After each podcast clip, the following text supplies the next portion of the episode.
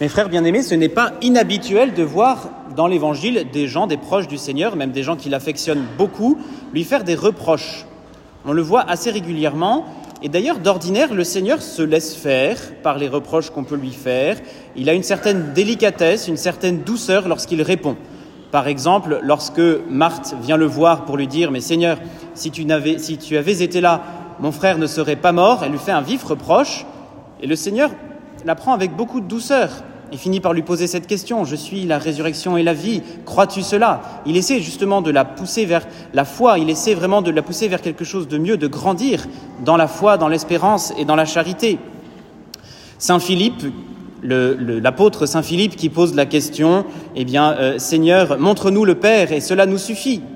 Et le Seigneur lui répond avec délicatesse, Il y a tant de temps que je suis avec vous, Philippe, et tu ne me connais pas, mais qui a vu, a vu qui m'a vu, a vu le Père. Ou encore, Saint Thomas, Seigneur, nous ne savons pas où tu vas, comment pourrions-nous savoir le chemin?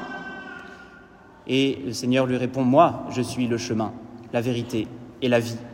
Donc d'habitude, le Seigneur ne met pas autant d'ardeur et peut-être un petit peu de violence dans ses répliques et dans ses réponses lorsqu'on lui fait des reproches.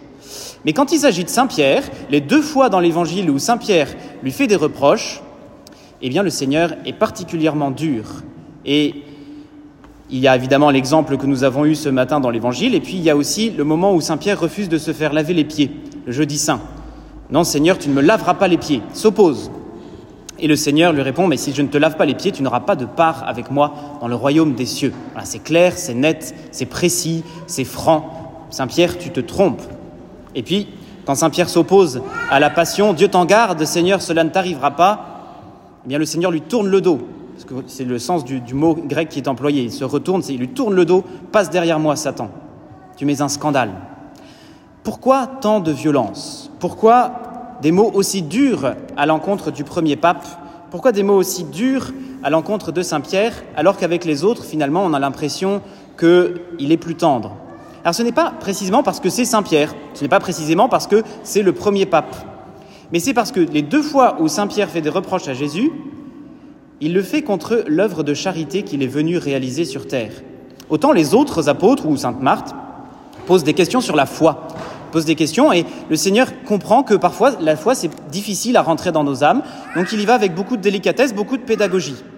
Mais quand on vient se mettre en travers de l'œuvre de la rédemption, lorsqu'on veut l'empêcher de réaliser ce pourquoi il est venu sur terre, pour nous aimer et pour nous montrer son amour jusqu'à mourir pour nous, jusqu'à nous laver les pieds et jusqu'à mourir pour nous, ça, pour le coup, ça ne passe pas. Ça ne passe pas. Le Seigneur ne veut pas qu'on se mette en travers de sa route. Le Seigneur ne veut pas qu'on l'empêche de réaliser l'œuvre d'amour qu'il est venu réaliser pour nous. Jusqu'à la croix, jusqu'à la mort et la mort de la croix, c'est entendu, mais on ne doit pas se mettre en travers de sa route. Et Saint Pierre l'apprend aujourd'hui à ses dépens et il nous montre un bel exemple aussi. Parce qu'il ne faut pas le juger trop vite, ce pauvre Saint Pierre. Si on se souvient bien, dans les quelques lignes qui ont précédé notre évangile, c'était l'évangile de dimanche dernier, Saint Pierre avait reçu peut-être un des plus beaux compliments qui se puisse recevoir de la part de notre Seigneur Jésus-Christ. Heureux es-tu, Simon, fils de Jean, car ce n'est ni la chair ni le sang qui t'ont révélé cela, mais mon Père qui est aux cieux. Et c'est tellement facile d'entendre cela. C'est évidemment pas tombé dans l'oreille d'un sourd. Saint Pierre, il s'est dit, mais ça y est, le Père m'a révélé quelque chose. Ma bouche parle au nom du Père. Quand j'ouvre la bouche, c'est le Père qui parle. Bah évidemment, si je commence à penser cela, et si je commence à penser que la faveur que j'ai reçue, qui m'a permis de confesser la foi devant le Christ, eh bien, elle me permet de dire tout et n'importe quoi au nom de Dieu, eh bien, j'y vais. Et on ne peut pas le blâmer d'avoir cette confiance-là, Saint Pierre. Il a quand même entendu de ses propres oreilles, ce n'est ni la chair ni le sang qui t'ont révélé cela, mais mon Père qui est aux cieux. Ben, ça y est, je parle pour le Père. Et puisque je parle pour le Père, je vais expliquer au Fils que finalement il n'a pas bien compris. En fait, il prend la confiance, Saint Pierre.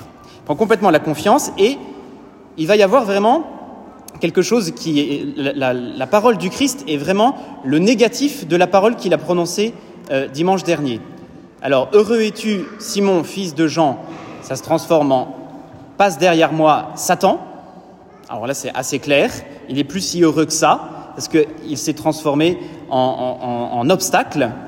Il n'est plus pierre de fondation, mais il est scandale, il est pierre d'achoppement. Là où il devait être fondation pour l'Église, eh bien, il est pierre d'achoppement. Il empêche l'Église de devenir ce que le Christ veut qu'elle devienne. Il empêche le Christ de pouvoir construire son Église. Parce que vous aurez bien noté que le Christ, la semaine dernière, n'a pas dit Heureux es-tu, Simon, fils de Jean, tu es pierre, et euh, sur cette pierre, je construirai ton Église. Hein. Non, c'est je construirai mon Église à moi, Jésus-Christ. Et j'ai besoin de toi, Pierre, c'est vrai, mais c'est pour construire l'Église de Jésus-Christ, pas pour construire l'Église de Pierre. Dieu merci. Et Saint Pierre peut-être avait pris cette, euh, confiance-là.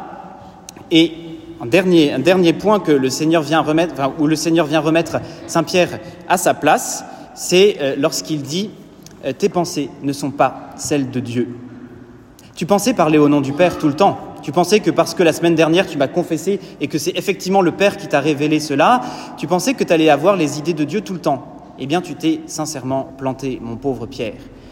Et encore une fois, il ne faut pas juger ce grand Saint Pierre parce qu'il est grand dans sa petitesse et dans sa faiblesse. Il nous a montré que nous aussi, on pouvait être exactement comme cela. On pense que à la moindre petite faveur que le ciel nous accorde, et nous en avons tous plus ou moins euh, profité, on pense qu'à la moindre petite faveur que le ciel nous accorde, ben ça y est, on va se permettre de gérer la vie des autres, on va se permettre d'avoir les bons conseils à tout bout de champ, et euh, surtout on va parler à tort et à travers, en pensant parler au nom de Dieu. On va, on va parler à tort et à travers en pensant transformer l'Église, en ayant ces petits plans sur l'Église. Vous savez, on ne manque pas d'idées sur l'Église en ce moment, mais je pense qu'on manque beaucoup le plan du Christ. C'est malheureux, mais c'est comme ça. Et on pense effectivement que ben, nos pensées, finalement, vont, que Dieu va adapter ses pensées aux nôtres. On va se fabriquer un petit Jésus bien accessible à nous, qui n'intéresse personne que nous d'ailleurs. Hein. On va se fabriquer une petite Église qui nous convienne, bien confortable, mais qui n'intéresse personne que nous aussi. Et voilà comment on tombe dans ce que Saint Pierre nous montre aujourd'hui.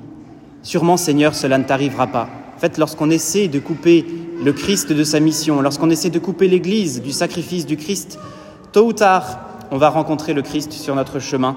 Et le Christ va nous tourner le dos en nous disant Passe derrière moi, Satan. Je t'avais préparé, j'avais préparé une mission pour toi qui était de canaliser ma grâce, de faire passer les grâces à, travers toi, que je puisse vraiment rejoindre les autres. Mais tu mets un scandale si tu t'opposes à ma croix. Tu, es un scandale si tu t'opposes à mon sacrifice de rédemption. Tu mets un scandale si tu m'empêches d'aller rejoindre les hommes alors que j'avais besoin de toi pour les rejoindre.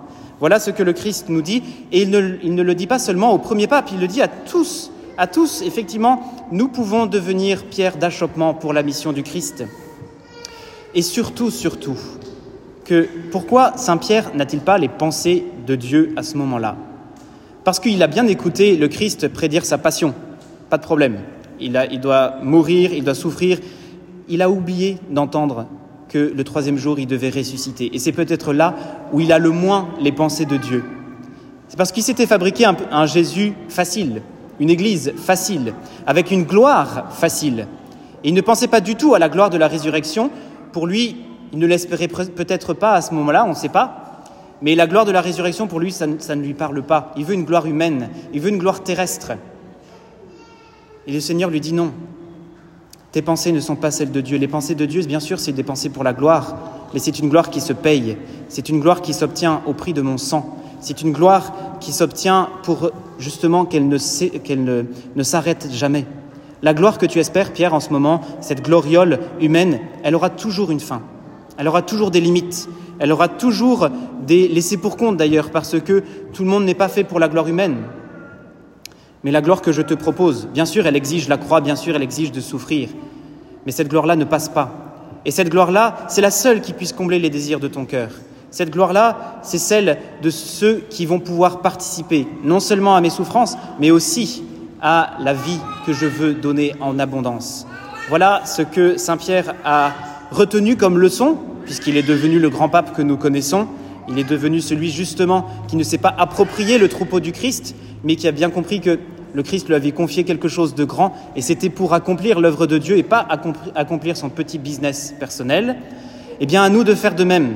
Si nous pensions transformer l'Église, commençons par nous transformer nous-mêmes. Si nous pensions convertir les autres, commençons par nous convertir nous-mêmes. Si nous pensions avoir les pensées de Dieu, eh bien, faisons peut-être notre examen de conscience en nous disant où est-ce que j'en suis au niveau du sacrifice de la croix et au niveau de la résurrection Est-ce que ces pensées-là occupent mon esprit de temps en temps? Est-ce que je ramène mon cœur au pied de la croix pour ne pas oublier que j'ai été aimé jusque-là? Est-ce que je ramène mon cœur dans le sépulcre pour ne pas oublier que le Seigneur m'a aimé jusque dans les profondeurs des ténèbres, même celles qui m'entourent? Est-ce que je ramène mon cœur à la pensée de la résurrection pour ne pas oublier que ce monde de désespéré a besoin de mon espérance? Voilà la leçon que nous donne Saint Pierre et on peut lui dire merci d'avoir eu cette faiblesse aujourd'hui. On peut lui dire merci d'avoir mis son grain de sel dans le plan divin et d'avoir accueilli cette grande remontrance, non seulement pour lui, mais pour nous.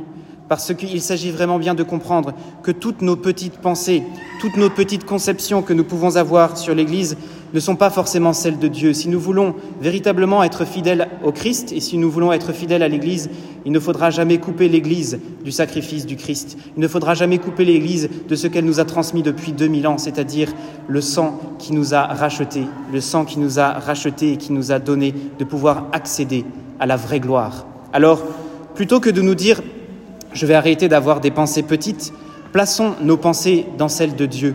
Ayons les pensées de Dieu, ayons les pensées grandes, celles du salut, celles de la résurrection, celles de la gloire du Christ. Alors oui, nous ferons l'œuvre de Dieu, nous aurons les pensées de Dieu, et la croix que nous aurons apportée, parce que nous avons tous une croix à porter, elle nous sera légère, parce que ne sera plus notre croix personnelle, elle sera aussi la croix du Christ. Voilà ce que nous pouvons retenir en ce temps de rentrée. Bien sûr, il s'agit de prendre sa croix ou de la reprendre en ce temps de rentrée, mais ce n'est pas pour rien. C'est une croix que l'on prend parce que le Christ nous a aimés et que nous, voulons l'aimer en retour. C'est une croix que l'on prend parce qu'on ne prend pas le Christ finalement à la légère. On a compris qu'il nous avait aimés jusqu'au bout et nous voulons en retour l'aimer jusqu'au bout. Notre vie a du prix à ses yeux, puisse le Christ avoir du prix au nôtre. Le plan du Christ, c'est que nous prenions notre place dans son amour. À nous de ne pas laisser cette place de côté. Amen.